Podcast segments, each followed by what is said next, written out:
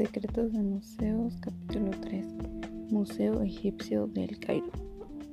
El Cairo es, es la metrópolis más grande, donde en el centro existe un museo egipcio llamado El Cairo, escaparate de una antigua civilización y uno de los museos más espectaculares del mundo, mm, donde millones de turistas lo visitan para contemplar las momias de los antiguos faraones.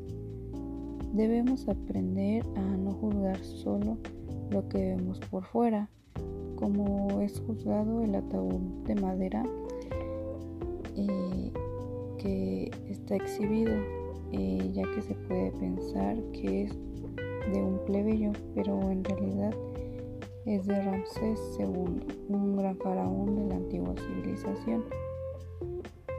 Es asombroso saber que un faraón como él que construyó grandes edificios no construyera un gran ataúd para él.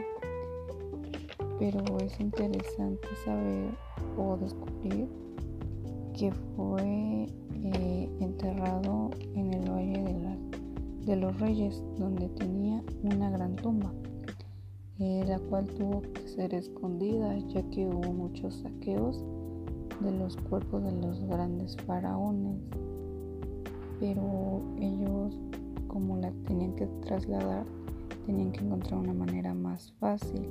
Entonces decidieron construirle este ataúd de madera.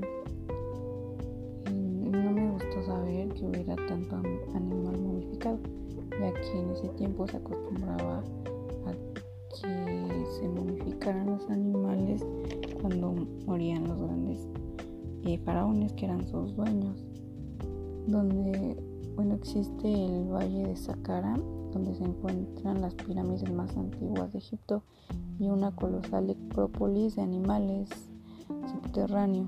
Eh, bueno, por último, un dato interesante es que el babuino es el animal más sagrado, ya que representa al dios Yahoti.